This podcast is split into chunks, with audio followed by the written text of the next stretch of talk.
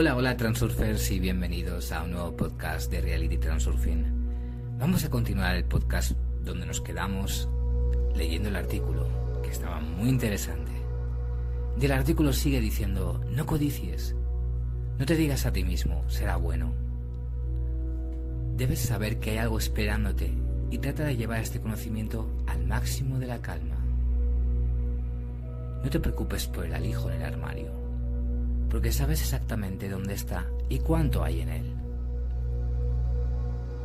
El mismo conocimiento sobre el futuro que sobre el pasado, sin sentimientos ni pasiones, con la distinción de un cronista.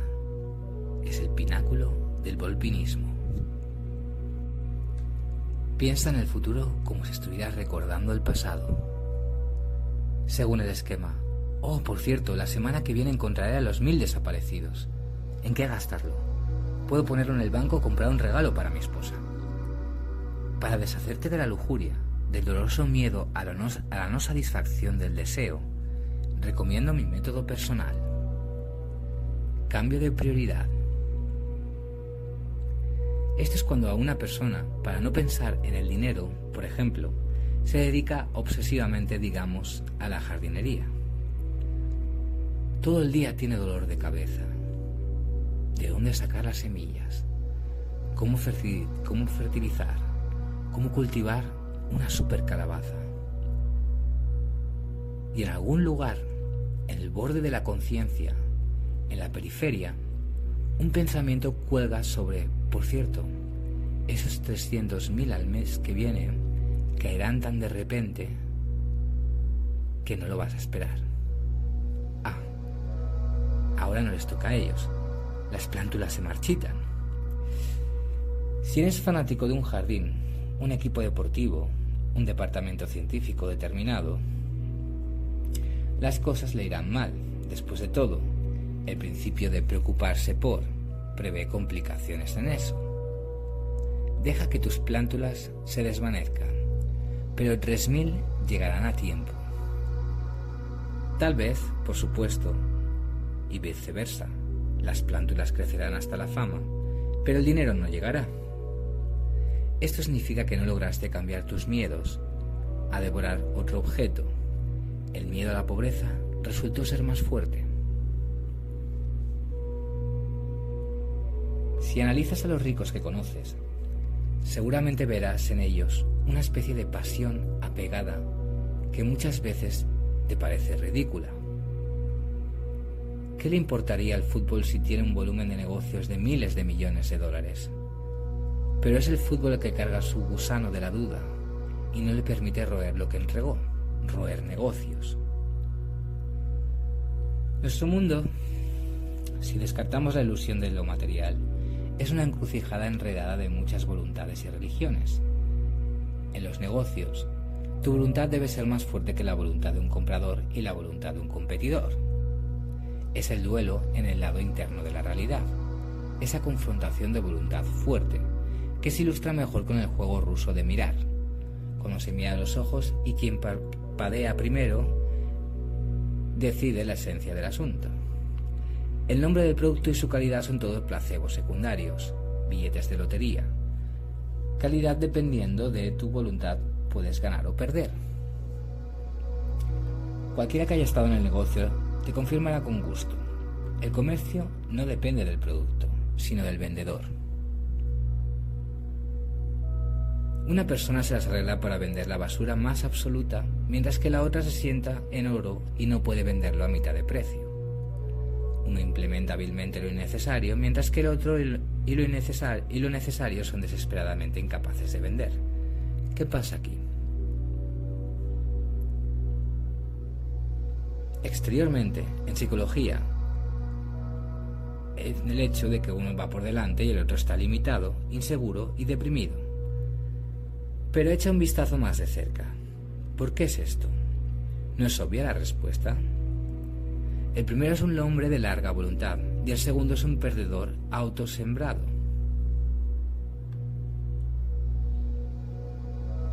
A menudo he sido testigo de la transformación de personas tímidas cuando se encontraron en sus manos con una especie de placebo que necesitaban. cuando empezaron a parecerles que había adquirido una espada mágica. Y ahora son todopoderosos. El estudiante de posgrado andrajoso de repente se defendió, se convirtió en un león. Le parecía que ahora era un hombre fuerte. ¿De qué? ¿De un papel sin valor que no ayuda a otro? ¿O de la fe que exactamente esta persona puso en exactamente este tema? Recuerda que el poder no está en el tema, sino en tu fe. No son un amuleto ni un talismán, protegen, traen felicidad, sino la imagen mental del poder asociado con ellos. El sujeto es siempre un placebo, un muñeco, y en otras manos será una bagatela sin valor.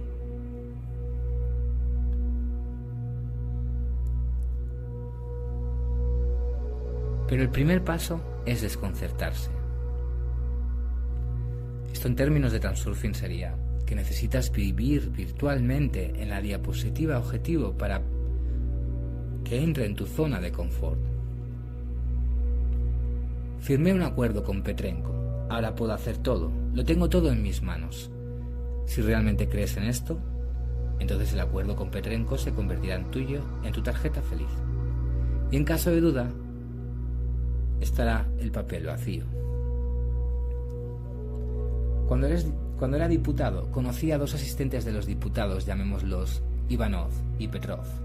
Entonces la misma corteza del asistente del diputado le dio a Ivanov un gran negocio y empoderamiento, y Petrov solo sirvió para viajes gratis en transporte público.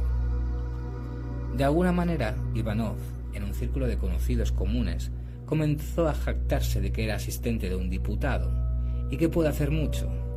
Vamos, respondieron los conocidos de Petrov. Conocemos a la persona, también es un asistente, y no le importaba un comino. Fronteras de crecimiento. Al hacer volpinismo, debes establecer tus propios límites de crecimiento. En tu enriquecimiento, te moverás de una línea a otra, saltando más y más alto. Si se produce una disminución en algún lugar, significa que debes volver al indicador inicial. Has puesto el listón alto. El límite debe estar en tu conciencia todo el tiempo y no pasar a primer plano al mismo tiempo. Lo mejor es llevarlo al subconsciente, para no pensarlo, sino sentirlo vagamente. Compartiré mi método. Escribí un cierto número, en varias hojas de papel, en organizadores, en un auricular de teléfono, en reuniones de producción, en ministros de recepción, etc. Todo el tiempo, solo un número, sin comentarios, sin aclaraciones innecesarias. Me enseñé que este número es obvio en el futuro, que es mío, me pertenece por derecho, que debo acostumbrarme y no sorprenderme cuando aparezca. Es mi chequera. Casi siempre funcionó. Al mismo tiempo, al asignar un número, en las últimas etapas de mi carrera empresarial, no pensé para nada de dónde vendría, es decir, no me aferré al placebo de las acciones mágicas, quisquillosas y febriles de un empresario. Solo sabía que las circunstancias resultarían de tal manera que me impondrían este número con todo su movimiento irreversible, y solo tendría que aceptarlo. Puedes seguir mis pasos. Puedes idear tu propia forma mnemotécnica. Pero recuerda, no son los trozos de papel o los números lo que funcionan. La mente, el pensamiento, todo lo demás, el placebo. Si tratas de probar burlonamente mi método y te ríes de que no funciona, tú mismo programarás tu fracaso.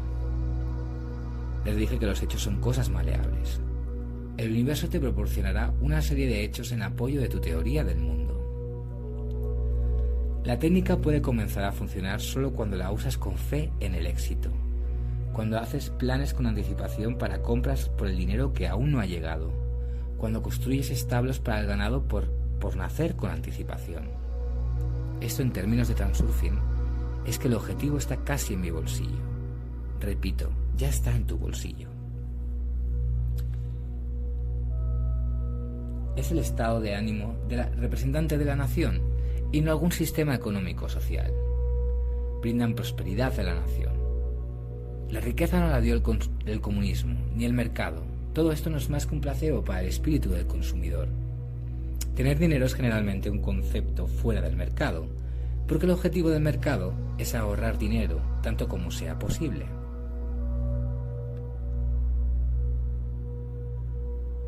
Pero además del deseo mutuo es necesario que todos también tengan dinero o un trueque, sin dinero, pero en macroeconomía esto es muy difícil de implementar. Resulta un círculo mágico. Para comenzar la producción necesitas dinero y para convertirte en consumidor necesitas dinero. Es decir, aún no hemos comenzado a producir, no hemos consumido, pero ya se necesita dinero. ¿Quién te dará sin producción o consumo?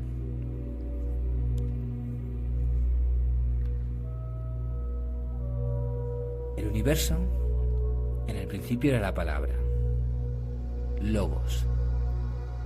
Pensó la abundancia planificada y solo entonces en la ola del optimismo y expectativas de lo mejor, en la ola de un sueño audaz, llega el bienestar material.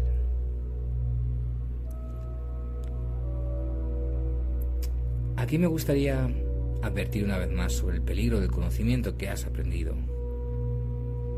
No en vano separar a Dios como principio creativo y personal del universo, como aparato sin rostro para producir ilusiones. De hecho, viste un mundo sin materia, energía, espacio, tal como es, el mundo de tres personas, tu espíritu, el espíritu bueno y el espíritu malo. El mundo siempre ha sido así, no importa si lo sabes o no, siempre estás en el espacio entre el absoluto del bien y el absoluto del mal, en el estado intermedio suspendido. Ya que como sabemos en términos de transurfing, el mundo solo es un espejo. El dinero es una sustancia absolutamente neutra, se vuelve bueno o malo solo en tus manos. En realidad, el dinero no son monedas o trozos de papel, el placebo, sino medidas de nuestro poder en el mundo moderno. Si eres rico, te vuelves como un mago, capaz de ejecutar y tener misericordia, provocar lluvia y dispersar nubes, construir palacios y destruir ciudades. No te engañes con la neutralidad de la Matrix, el universo, te entregará todo indiscriminadamente a petición tuya.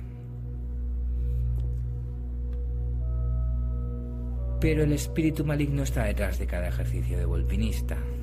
La tentación de usar el poder de tu bombeo siempre te perseguirá como un lanzamiento.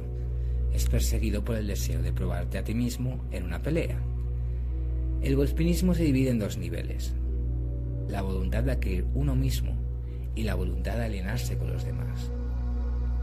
Dado que el universo es infinito, hay una cantidad infinita de todo lo concebible e incluso inconcebible en él. Por lo tanto, máximas sombrías en el sentido maltusiano sobre la limitación del pastel son las maquinaciones del espíritu maligno. El volpinista poseído por el mal no sigue la sabia regla del comer con moderación el pan. Se afirma en no adquirir cosas para sí mismo, sino en la humillación y aplastando a los perdedores que lo rodean en su deliberada intimidación.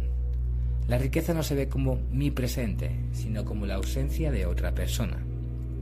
La grandeza no está en posesión en sí misma, sino en elevación por encima del nivel de los demás. Esto está muy desarrollado en la Rusia moderna. El deseo de cortar la puerta, de los que siguen, de morder lo que no comeremos. Se rastrea constantemente como un hilo rojo de las reformas rusas.